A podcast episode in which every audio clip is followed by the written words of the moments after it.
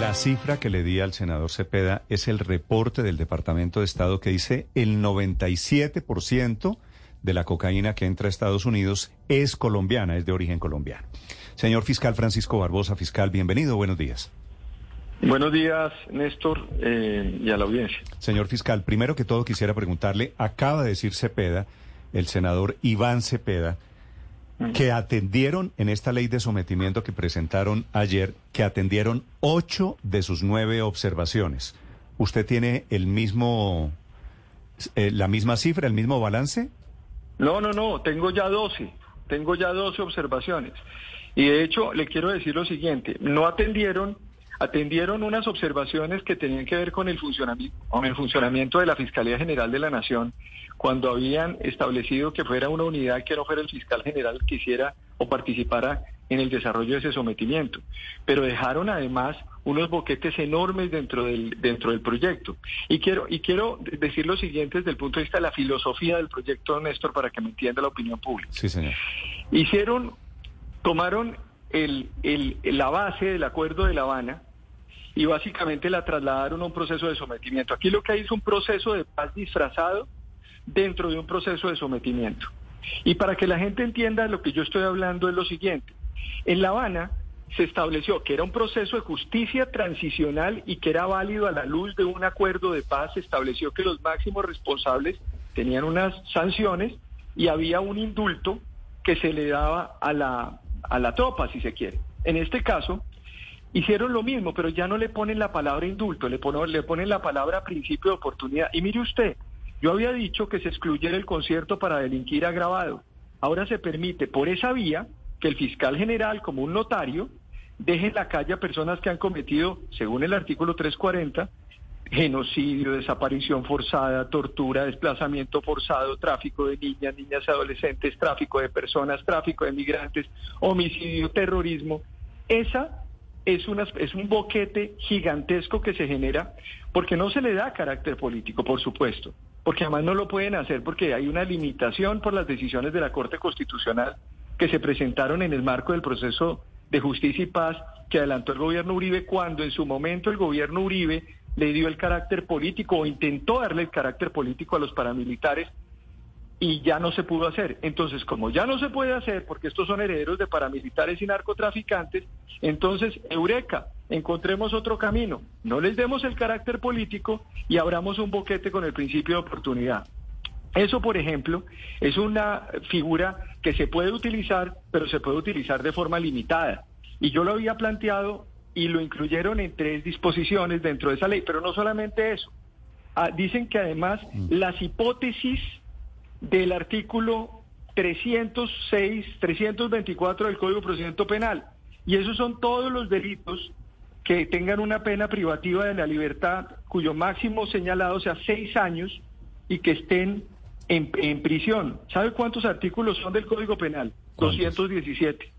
Entonces yo lo que voy a, lo que digo es lo siguiente, mire. perdóneme, 217 artículos del Código. 200, exacto, 217, 217 Tipos penales. ¿Qué quiere decir esto, Néstor? ¿Qué quiere decir esto? Y solamente lo hago en un aspecto, porque podemos ahora mirar otro, un par de aspectos adicionales. Mire, si uno quiere, si lo que quieren es sacar a la gente, a los narcotraficantes de las cárceles y a los paramilitares, es muy fácil. Saquen un artículo, un artículo solamente, y digan que lo quieren hacer, y enfrenten el debate nacional e internacional, pero no se pongan a dar debate sobre la base de sacar una disposición del artículo 57 artículos o 60 artículos para decir que quieren resolver un problema que básicamente es atado a, ponerle un mote de eh, paz cuando estamos hablando de un sometimiento a la justicia. Son dos cosas distintas. acláreme ahí, ¿usted qué está diciendo? ¿Que el gobierno lo que quiere es sacar de la cárcel o, o que no vayan a la cárcel traquetos, narcotraficantes puros y duros? Sea, por supuesto, es que es por supuesto. Ese es, el, fondo de sus objeciones? Ese es, ese es uno de los fondos de las objeciones, yo tengo más. Aquí, por ejemplo, le voy a poner otro otro ejemplo de esos ejemplos para que la gente entienda lo que yo estoy hablando. No, pero antes de, que pase, antes de que pase a eso, fiscal, ¿de cuánta gente estamos hablando? Es decir, usted me imagino ya miró cuántos están en la cárcel, cuántos saldrían o cuántos se podrían beneficiar de esto. Eh, ayer fue radicado el proyecto que no conozco yo, no conocía su radicación. Este es un esfuerzo que hacemos en la Fiscalía un día después de haber presentado el proyecto. En este momento tengo los equipos de trabajo de la Fiscalía sacando todas las cifras. Seguramente le vamos a presentar al país los 12 puntos y ustedes serán los primeros en conocer cuáles serán esas observaciones. Yo, yo, por supuesto, ayer pedí en ese orden de ideas, en el marco del respeto que me caracteriza como funcionario público y además en el marco del respeto de las competencias del presidente de la República, la sugerencia de que se retiren los mensajes de urgencia a este proyecto y al otro proyecto de humanización. Es que recuérdese que en el proyecto de humanización yo denuncié que por la vía de atrás querían legalizar el narcotráfico en Colombia con el artículo octavo, en donde se dijo que querían suspenderse la ejecución de la pena no solamente a los pequeños cultivadores, sino a los pequeños comercializadores y a los pequeños traficantes de insumos para la producción de cocaína, heroína y sustancias sintéticas. Recuerde usted la frase que usted acaba de dar, Néstor, en Estados Unidos el 97% de la cocaína que llega a Estados. Unidos viene de acá. Entonces, cuando uno está viendo eso, yo lo mínimo que pedí fue, por favor, en el marco de la democracia deliberativa, en el marco de la democracia que no solamente se deriva de lo electoral, porque es que además hay dos dimensiones de la democracia.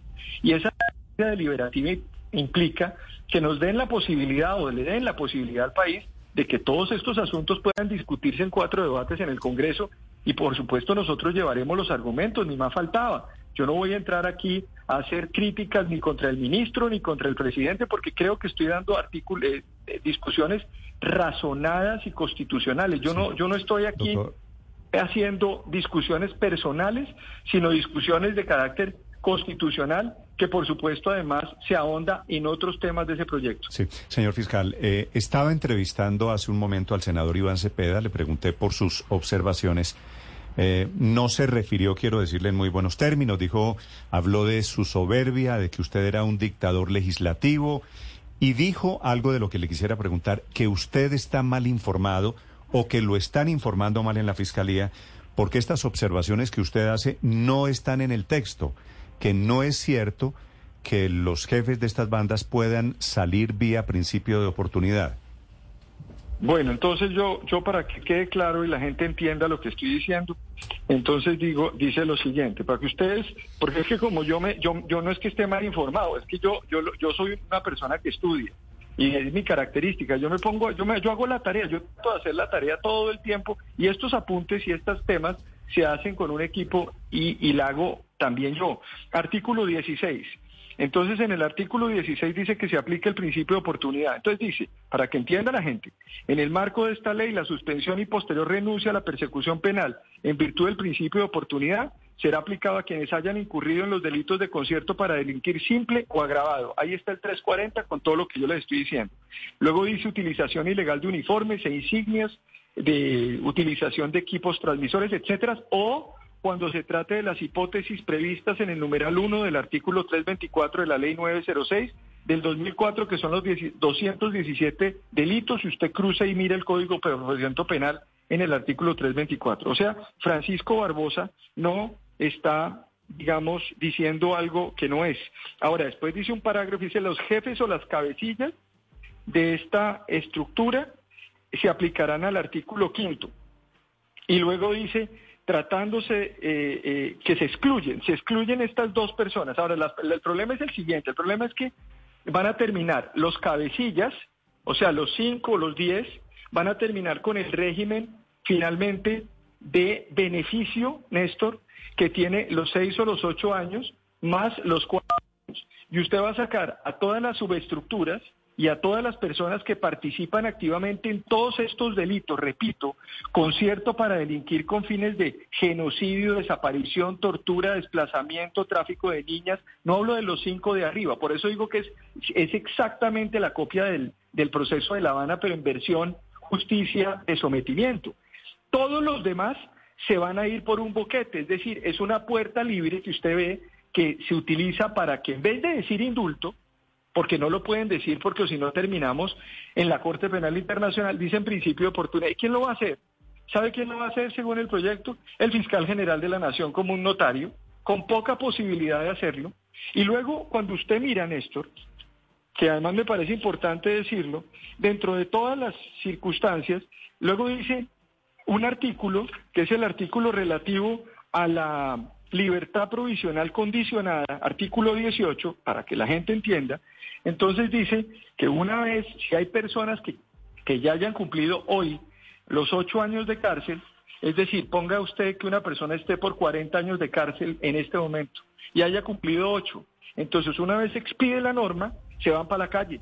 Dice, quienes hayan incurrido en delitos que no sean objeto de la renuncia a la persecución penal y hayan estado privados de la libertad, serán puestos en libertad provisional. Es decir, ¿sería, ¿sería retroactiva la aplicación de esta ley de sometimiento? Ah, pero por supuesto, ahí está. Así quedó redactada. Así, yo no, yo es que yo, es que aquí, mire, yo, yo, yo, los debates que yo quiero hacerle al país son debates con papeles en la mano. Yo no quiero aquí debates ni adjetivos. Pero aquí es un mico gigante, fiscal.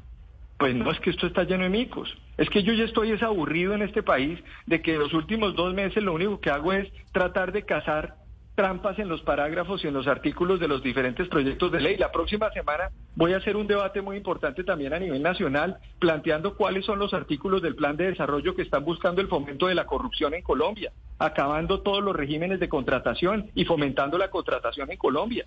Es que, es que aquí lo que está ocurriendo es que se está desmantelando paulatinamente el Estado de Derecho en una serie de temas. Y, mire este, este otro para que la gente vea. Es que, es que yo, yo, yo no tengo yo había dicho que la Fiscalía no podía estar en una verificación previa. Nos metieron en la verificación en el artículo 24. Eh, miren el artículo 29, esto es aberrante. Dice que la Fiscalía está obligada, dice artículo 29b, en la etapa de acercamiento, conversación y términos de sujeción, la Fiscalía aportará información a la Oficina del Alto Comisionado para la Paz sobre indagaciones, investigaciones y procesos penales en curso contra los integrantes de la estructura armada organizada del crimen de alto, impacto. ¿De dónde acá creen que la Fiscalía hace parte de la rama ejecutiva del poder público? que la Fiscalía es de la rama en ese punto, fiscal, en ese punto, ¿usted considera que al final sí se estaría dando una negociación por debajo de la mesa con las bandas criminales o de narcotraficantes? Si el comisionado, de paz, si el comisionado de paz tiene acceso a información privilegiada de procesos penales en curso contra capos de la mafia, ¿eso sería sujeto eventual de negociación del, del gobierno con esas bandas? Pues yo, yo les hago a ustedes la siguiente pregunta. ¿Qué van a hacer además con una información que tiene relación con indagaciones que tiene reserva desde el punto de vista de las investigaciones de la Fiscalía General de la Nación como rama judicial. Mm. Mire, aquí se les ha olvidado pero, fiscal, que hay separación de poderes en Colombia. ¿Por qué si estamos hablando de información reservada sobre, pues obviamente sensible de grandes narcotraficantes? Si el comisionado le pide a usted esos expedientes, ¿usted por qué no le puede responder, no, esa es información reservada, no le entrego esa información? Néstor, eso, eso es lo que uno respondería, eso es lo que yo respondo, pero cuando usted ve que en la ley, en la ley, porque es que después dicen que no, en el artículo 29 dice, dice es que la fiscalía deberá cumplir o deberá acatar lo siguiente, y entonces ponen que yo tengo que entregar o la fiscalía tiene que entregar esa información, pues es manifiestamente inconstitucional. Mire, en este momento yo creo que es muy importante que lo que hizo la Corte Constitucional de haber expedido esa doctrina para suspender leyes que puedan salir del Congreso y preservar la constitucionalidad colombiana. Agradezco la actitud patriótica de la Corte Constitucional colombiana en ese sentido. Porque lo que está ocurriendo en Colombia es que si esto llega a pasar en el Congreso, estaríamos al porte del colapso del Estado de Derecho en Colombia y de la justicia colombiana. y este es un tema que tiene relación... Me, da la impresión fiscal, usted ya está anunciando, en caso de que esta ley sea aprobada, demandas para llevar esta batalla a la Corte Constitucional. Ay, mire, Néstor, yo le voy a decir una cosa, yo no me voy a quedar quieto dejando como el país se va desmoronando. Yo, yo le digo una cosa, yo soy amable y soy amable y he sido amable con el gobierno nacional y he sido muy amable con el gobierno del presidente Petro y no tengo ningún problema con los funcionarios, pero sí tengo problemas con lo que está ocurriendo con los proyectos. Este es un caso en donde es necesario garantizar que haya seguridad jurídica en Colombia. ¿Cuál es el escenario de leyes de sometimiento cuando ni siquiera esas leyes de sometimiento tienen además unos principios que, que pueden evitar o pueden mm. plantear que se vaya pero pero fiscal perdóneme no, no se me salga todavía del tema de la información de eh, la entrega de información clasificada. Okay. ¿por qué supone usted que el comisionado de paz quiere tener acceso a esos expedientes de los narcos pregúntele a él. Pregúntele a él no pero, pero usted tiene una teoría porque es decir me ha dicho antes que usted quiere eh, siente que quieren sacar a los narcotraficantes de las cárceles o perdonarles ah, todos los delitos yo, yo lo que digo es, yo, yo, yo hago, la lectura mía no es una lectura de, conjeturas. Yo no estoy haciendo conjeturas, yo simplemente leo lo que presentaron el día de ayer. Mm. Entonces, cuando yo leo lo que presentan el día de ayer y digo, quieren abrir un boquete y convertir el principio de oportunidad en un indulto y asimilar un proceso de paz a un proceso de sometimiento. Mm. probablemente el gran problema que tienen es que conozco muy bien yo el desarrollo de ese proceso de paz. Yo sé cómo se hizo, yo sé cómo se planteó, pero es un proceso de paz, no un proceso de sometimiento. Y dos, usted observa, por ejemplo, que hay una, eh, una, una eh, un planteamiento en donde, según el artículo 29, tenemos que entregar todas las indagaciones, investigaciones y procesos penales en curso contra todos los integrantes de esas bandas. O sea, tenemos que trasladar la Fiscalía General de la Nación a un despacho en el Palacio de Nariño. Ah, no, esto sí verdaderamente es alucinante. Entonces, la pregunta de todo esto es, hay una serie de elementos que sí me permiten decir que hay una posible afectación a la separación de poderes, a una afectación a la administración de justicia y que por supuesto eso va en contravía de la constitución política, así el ministro haya dicho que se le dio una oferta generosa o haya otros que digan que debería ser más generosa. Si quieren que sea más generosa, pues yo les propongo lo siguiente, más bien no, no se enreden tanto, no, no deben enredarse tanto con unas disposiciones tan largas. Digan de una vez que quieren sacarlos a todos de las cárceles y de una vez entonces que hagan un jubileo en el Congreso de la República y que, y que, y que enfrentemos el debate de esa manera en el país. Y listo, y no hay ningún problema. Cuando uno tiene que tomar decisiones y tiene que haber responsabilidad política, uno de frente la toma pero uno no puede entrar y meterse por la cocina de los artículos y de los parágrafos para desvertebrar el sistema jurídico colombiano. Sí, fiscal, este proyecto de ley tiene un cambio sustancial y es en cuanto a los dineros, el porcentaje con el que se pueden quedar los narcotraficantes que pasa del 6 al 10%. Es una cifra grande, son 11 mil y pico millones de pesos. ¿Usted estuvo de acuerdo con esa cifra por, cada, narco? por cada traqueto, sí. ¿Usted estuvo de acuerdo, señor fiscal? No, pues ¿cuál, ¿cuál de acuerdo con esa cifra? La cifra era que se ajustara al artículo 134 del Código de Extinción de Dominio que hablaba de 5 mil salarios mínimos legales mensuales. Es decir, pasamos... 3 mil tal vez, fiscal. Eran, sí, eran, eran eh, en el Código de Extinción de Dominio, creo que son, creo que son 5 mil salarios mínimos legales mensuales cuando hay sentencia anticipada pero pasaron a 10 mil. La razón, no tengo ni idea por qué pasaron de un millón de dólares o de un millón de 1.5 a 2.5 millones de dólares. Ahora, se pone para curarse en salud el, artículo, entonces en el 41 dice, dicen que en el evento en que el procesado se haga acreedor al beneficio hasta el 6% del valor de los bienes, que sean entregados y que sean monetizados, aquí dicen, aquí resolvemos el problema, o que tengan en sí mismo capacidad para la restauración de las víctimas sin exceder los 10 mil salarios mínimos legales, o sea, más o menos son 2.67 millones de dólares. Mm. Entonces, no, yo no estoy de acuerdo porque es que yo había dicho que se ajustara conforme a las normas existentes, no conforme a lo que a alguien se le ocurrió decir en la elaboración de ese proyecto que no conozco, de subir la mitad. Eso me parece que no estaba adecuado y además quiero decir algo sobre las víctimas. Yo había dicho que no existía un estatuto de reparación de víctimas. Hombre, y llegan y hacen ponen cinco o seis artículos sobre víctimas y después dicen que las víctimas tienen que tener reparación colectiva.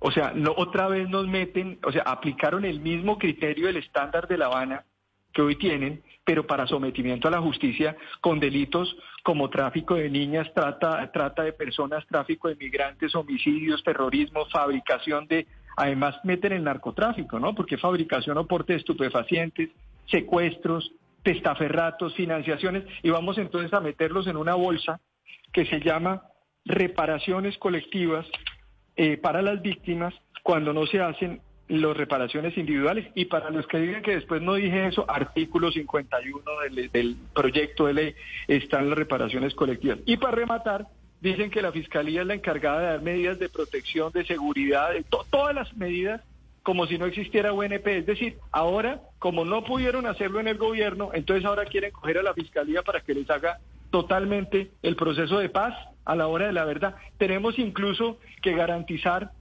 los compromisos a los que lleguen en temas de verdad, de reparación. Mejor dicho, faltó que nos hubieran creado en la Fiscalía una comisión para la verdad, que creo que además lo pueden meter por el plan de desarrollo también. Entonces, conclusión de esto, a mí me parece que es muy complejo lo que ha venido planteándose. Yo voy al debate en el Congreso, voy a discutir estos temas, voy a plantear las diferentes eh, soluciones que yo le veo a este proyecto en términos de que se acojan y se superen todas estas condiciones. El país requiere un proyecto de ley o una ley de sometimiento que sea ajustada al orden constitucional y legal, no la ley de sometimiento más generosa a los victimarios, sino también tenemos que ser generosos con las víctimas. Las mesas nacionales de víctimas, las personas que están detrás quedarían sin protección alguna frente a planes de reparación colectiva que están planteados en ese proyecto. A propósito de eso, eh, quisiera pedirle que usted aclare esta frase porque la entendí, no sé a qué se refiere.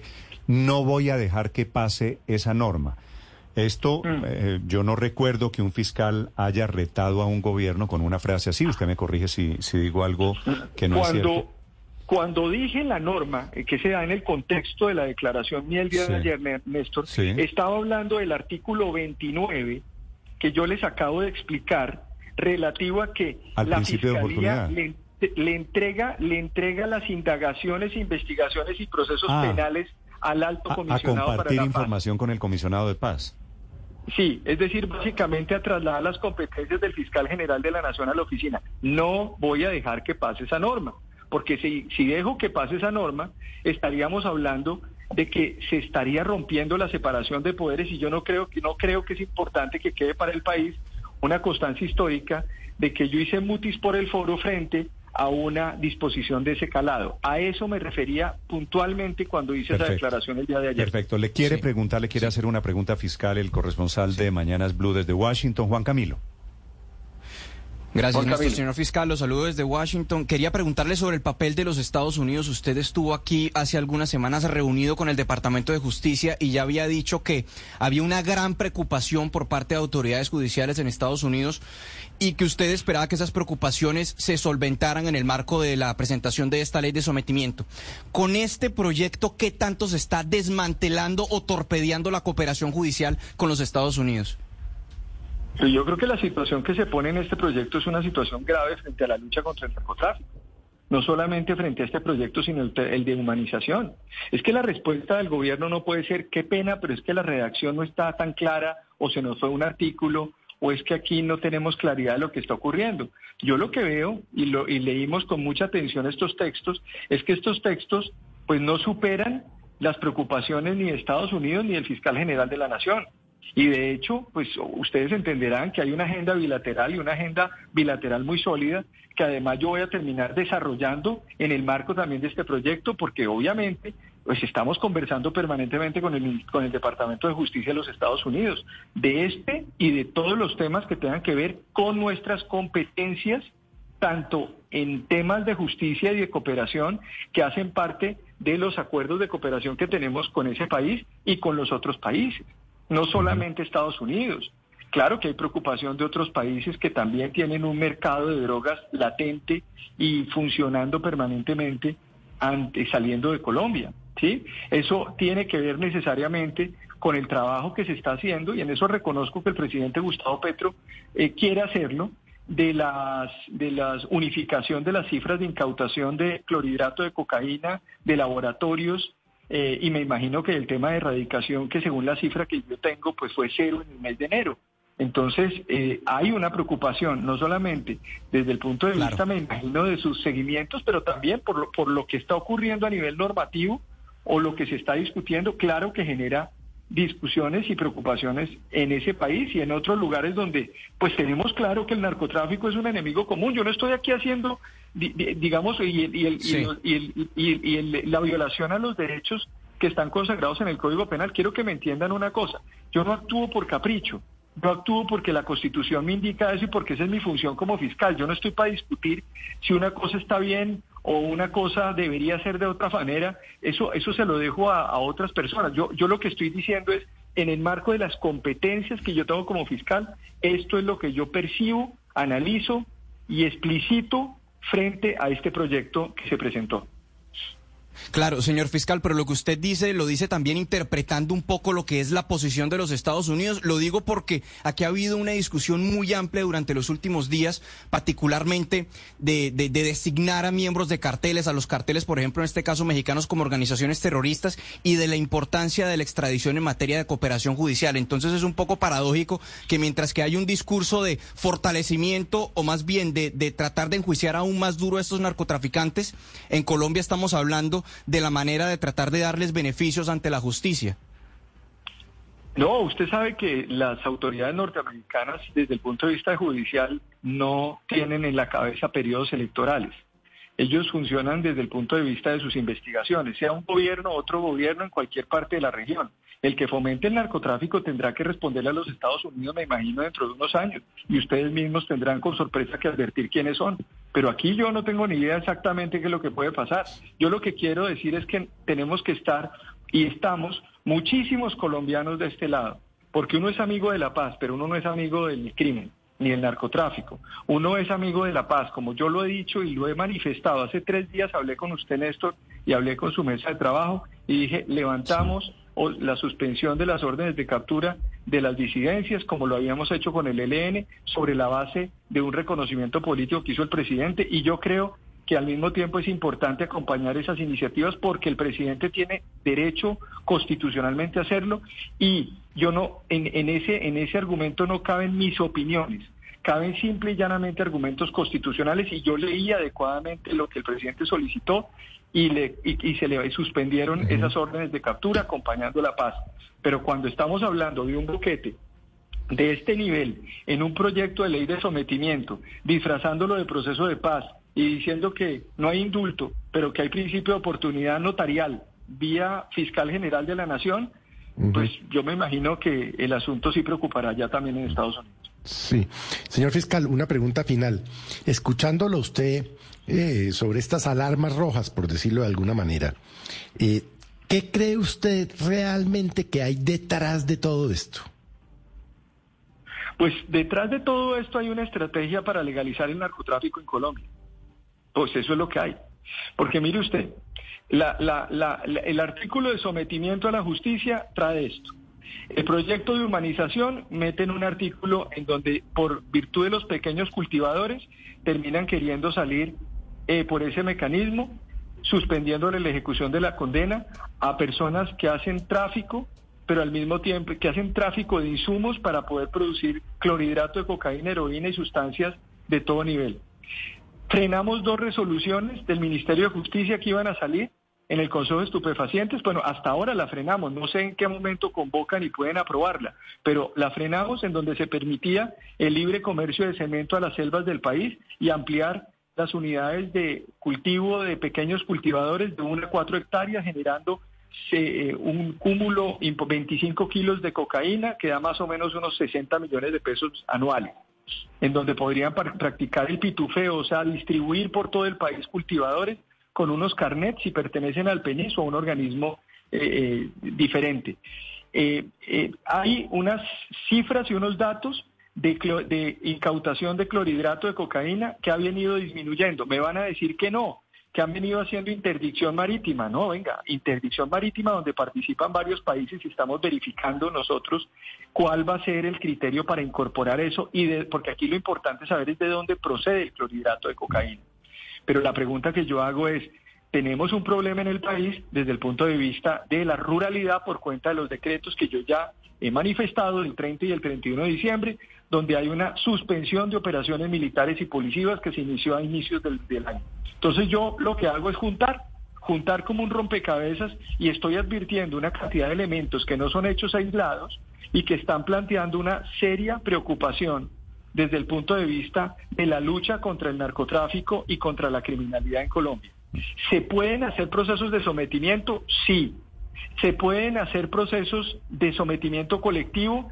Yo creo que sí, y la Fiscalía puede ayudar. Eso es lo que yo dije. ¿Cómo se va a hacer? Es la gran pregunta. A las patadas no se puede, se tiene que hacer bien y con las cartas sobre la mesa y con la Constitución sobre la mesa. La Constitución no ha perdido en Colombia desde el año 91 ninguna elección presidencial. Todas las ha ganado. Es el fiscal Francisco Barbosa con unas luces muy gruesas alrededor de este proyecto de ley de sometimiento, con unas alarmas de forma y de fondo. Señor fiscal, gracias por estos minutos. Feliz día.